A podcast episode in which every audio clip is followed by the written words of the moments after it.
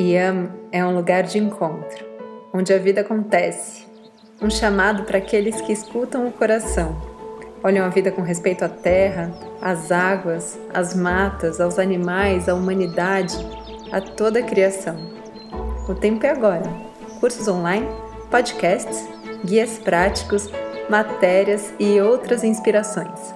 Visite iam.com.vc e inicie a sua jornada de transformação. Iam está com você.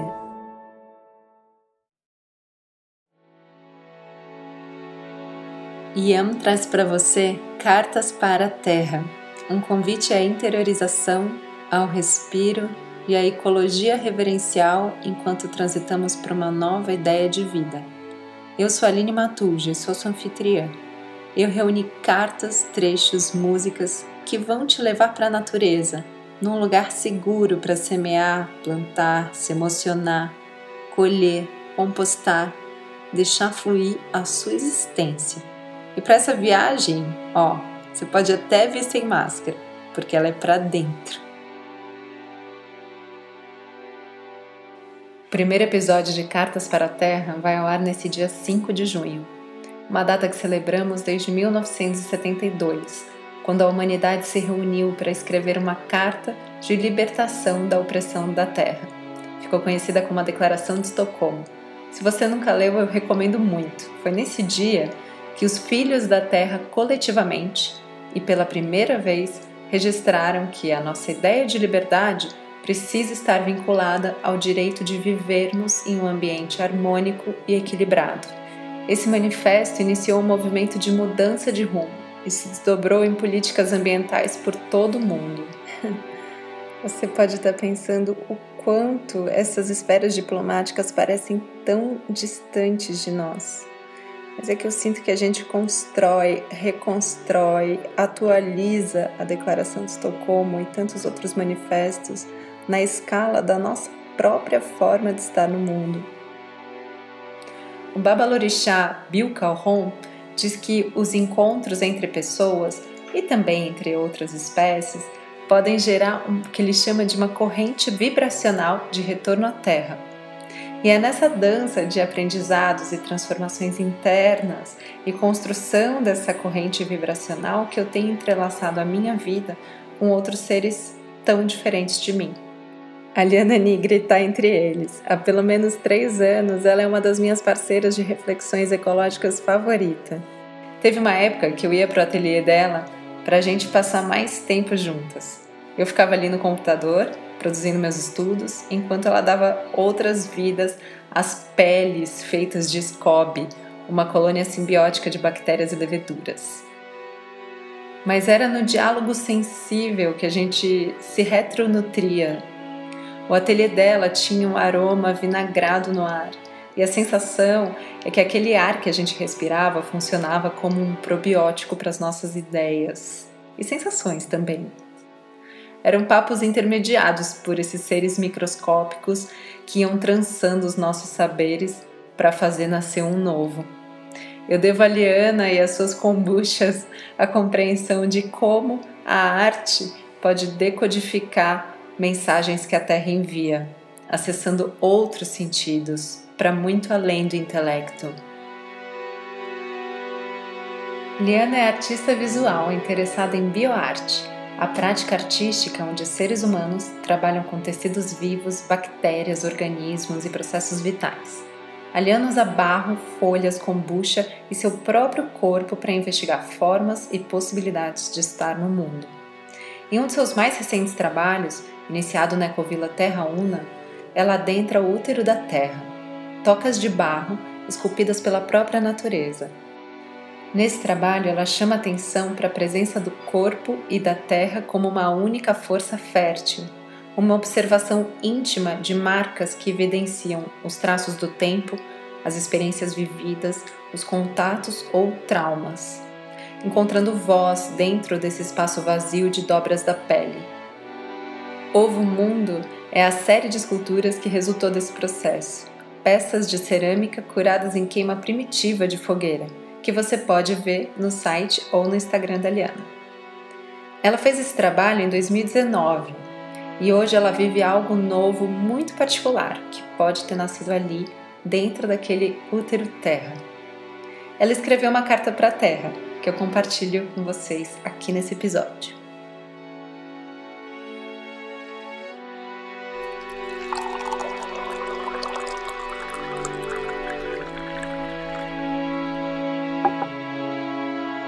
Eu li a carta da Liana bebendo um chá de camomila, que é uma erva colo de mãe. Eu sugiro que você faça o mesmo. Ela colhe, suaviza e é a erva medicinal que talvez mais simbolize o tema do episódio de hoje. O próprio nome científico dela já dá essa pista. Matricária, que significa útero em latim. Querida Mãe Terra, há menos de um ano estava em busca de uma resposta, de uma certa segurança que não encontrava. E num movimento muito instintivo, associado à minha pesquisa artística, entrei no seu útero. Sei que é da onde todos viemos, mas precisei rememorar, e só entendo o mundo sentindo, tocando, entrando em contato direto com a matéria. Experimentei nesse momento algo que me transformou. Criei junto a você uma ação de penetração em suas fendas, e lá fiquei em posição fetal com um ovo oco de barro no centro do meu corpo. Você, grávida de mim, e eu, grávida da minha escultura, uma forma a ser criada em conjunto entre o meu corpo e a argila. Nesse tempo e espaço, decidi parar de pensar sobre a tal pergunta que todo corpo com útero nasce. Na verdade, poderia prever que qualquer mulher que chega perto dos 35 anos se pergunta ou a fazem se perguntar se não vai reproduzir. Sim, quero reproduzir. Na verdade, eu já produzo. Arte, relações, cuidados, capital, resíduo, gozo, desejos, medos e tudo mais que a nossa espécie é capaz. Se quero ser mãe, essa resposta não sabia, ainda não sei, sempre foi uma incógnita. Racionalmente, nunca consegui ter certeza. Como decidir com convicção por interromper a vida e liberdade que construí e amo tanto? Como decidir por deixar quem sei quem sou para trás e escolher ser quem não sei? Como escolher por doar meu corpo, minha energia e foco para um ser que começará sua vida indefeso, me sugando e dependendo de mim para melhorar cada incômodo e que depois precisará se destacar completamente para criar uma vida própria, com liberdade de ser quem ele quer ser. Depois da experiência artística que já contei, decidi então por parar de pensar. E junto do meu companheiro convidamos a natureza a participar dessa decisão, e aqui estamos, gestando em plena quarentena. A inquietação por uma resposta honesta deu lugar a um sentimento que eu nunca poderia imaginar: a tranquilidade. Desde que soube da gravidez, me sinto num estado de segurança que gera uma placidez nova e extremamente prazerosa.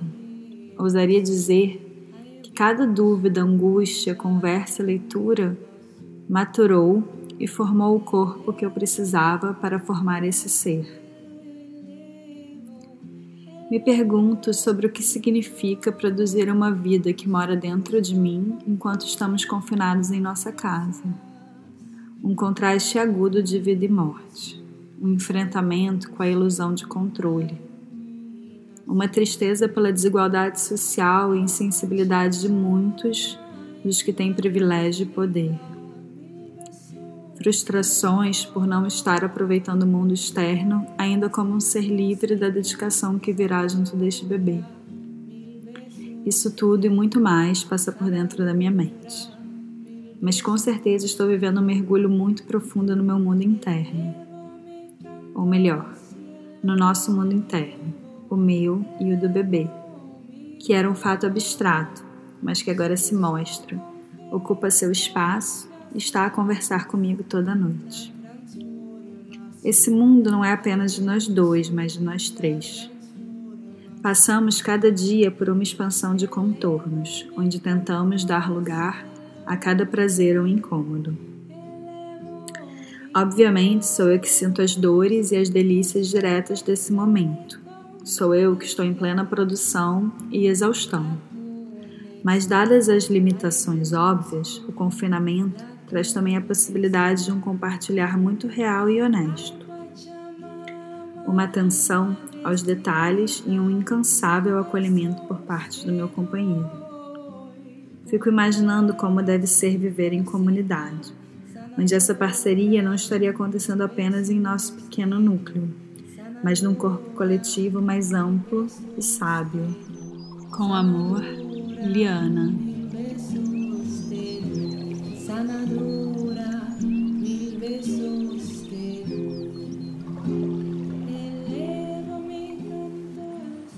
Eu terminei de ler a carta da Liana ainda em profunda emoção. Eu fui atravessada por cada palavra dela. E instintivamente, sem nem me dar conta, enquanto eu lia, eu direcionei as minhas mãos para o meu próprio útero e para o meu coração.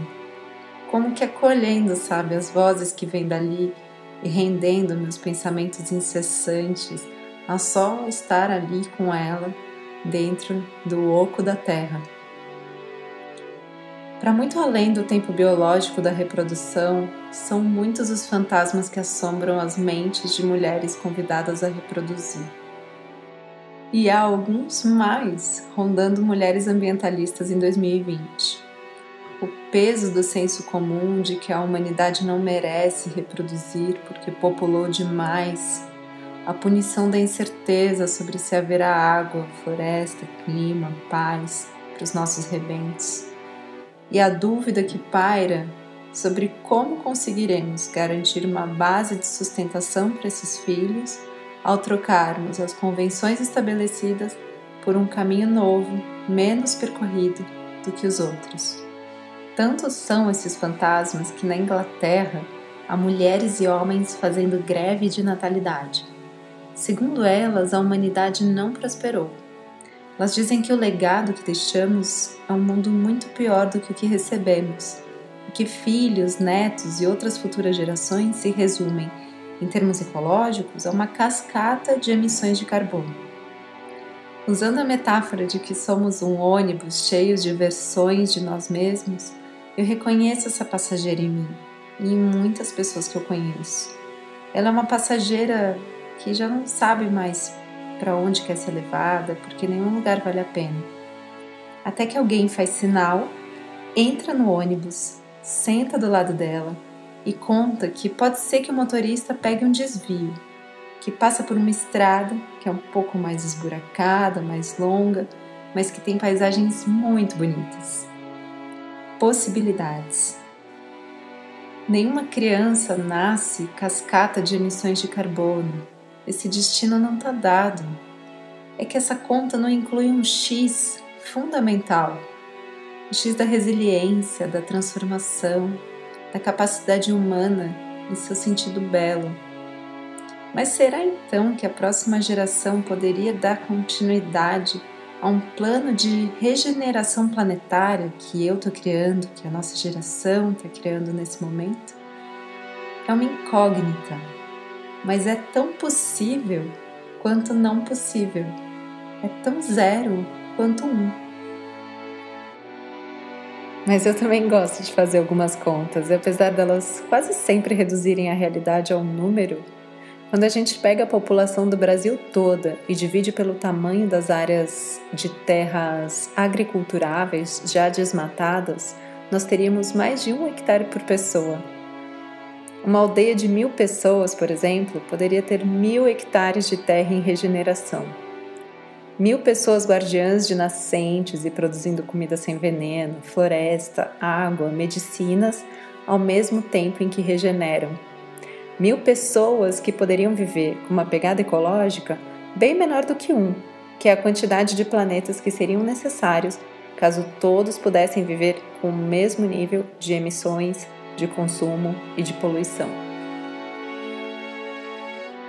Como filha e neta, eu estou viva agora e peço licença para que a camomila desse instante abro um portal intergeracional para que eu converse com as minhas avós.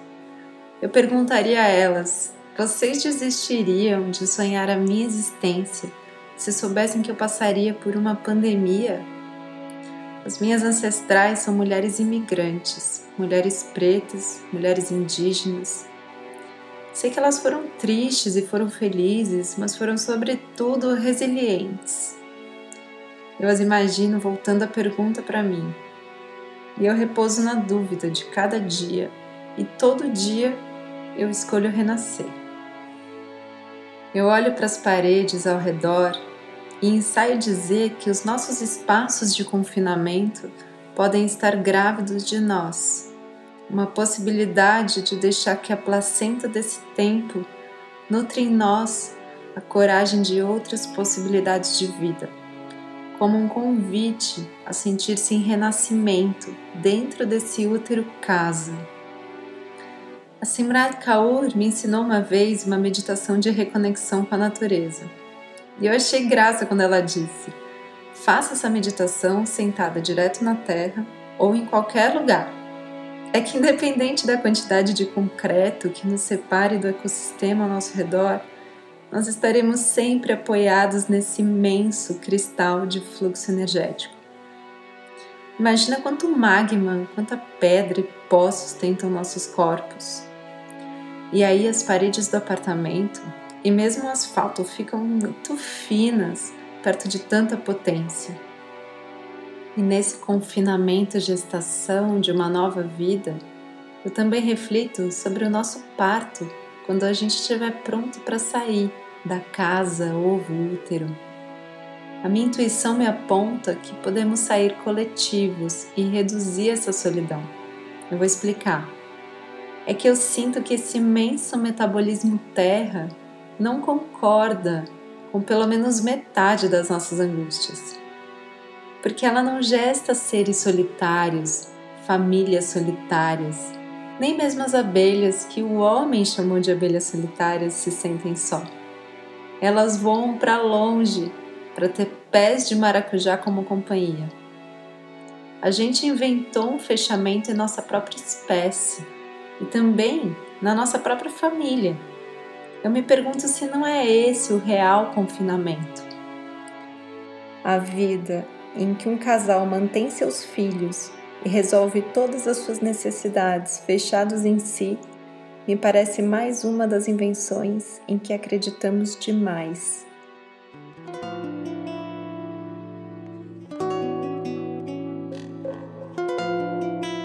Todos nascemos filhos de mil pais e de mil mães, e a solidão é, sobretudo, a incapacidade de ver qualquer pessoa como nos pertencendo, para que nos pertença de verdade, se gere um cuidado mútuo como se nossos mil pais e mais as nossas mil mães coincidissem em parte, como se fôssemos por aí irmãos, irmãos uns dos outros. Somos o resultado de tanta gente, de tanta história, tão grandes sonhos que vão passando de pessoa para pessoa que nunca estaremos só. Walter Hugo Mãe Eu agradeço a Liana por abrir essa potente conversa. Eu agora já não sou mais a mesma de minutos atrás.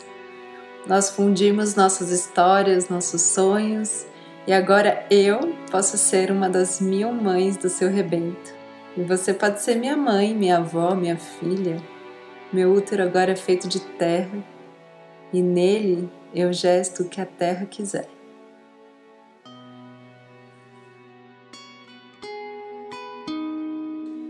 práticas para enraizar.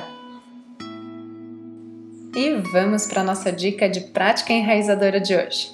Pequenos rituais que vão te ajudar a processar os desafios do momento enquanto te reconectam a você mesma e, consequentemente, ao todo. Um ritual simples que me ajuda muito é a Abhyanga, prática milenar da Ayurveda de toques leves e aplicação de óleo vegetal morno na pele. Ela ajuda a eliminar toxinas do corpo, melhora essas minhas tensões musculares eternas, desperta meu intestino, além de me colocar para dar atenção a cada pedacinho do meu corpo. É um momento só meu. E para quem está no momento mais parecido com o da Liana, de gestar algo dentro da barriga, a Abhyanga já te introduz aos movimentos da Shantala, que é a técnica indiana de massagem em bebês. Eu aprendi a Abhyanga com a Laura Pires, no curso dela que está no site do IAM. E tem também a matéria Abhyanga Nutrição de Fora para Dentro. Acesse iam.com.vc e experimente essa maravilha de conhecimento ancestral. Além da nossa querida convidada Liana Negri e a própria Terra, eu agradeço a Chante de Bruin pela canção A Pachamama que nós escutamos no episódio. E também a Camila Cardoso e Dino Silwick por trazerem intuições tão preciosas do coletivo Gestos rumo a futuros decoloniais. O registro do Ovo Mundo, que está na capa do episódio, foi feito pelo Luiz Oliveira e pela Mariel Fabris. Na foto, performa a própria Liana. Esse episódio contou ainda com a trilha sonora de Tiago Galego, composta de Dentro da Floresta da Serra da Cantareira, e a edição poética do Dudu Contreiras. Agradeço também a sua escuta aberta e atenta. A nossa conversa pode continuar lá no post do episódio no Instagram do Ian. E eu fico desde já super curiosa para saber como essas ideias estão ressoando em você. Eu fico por aqui. Até o próximo episódio de Cartas para a Terra.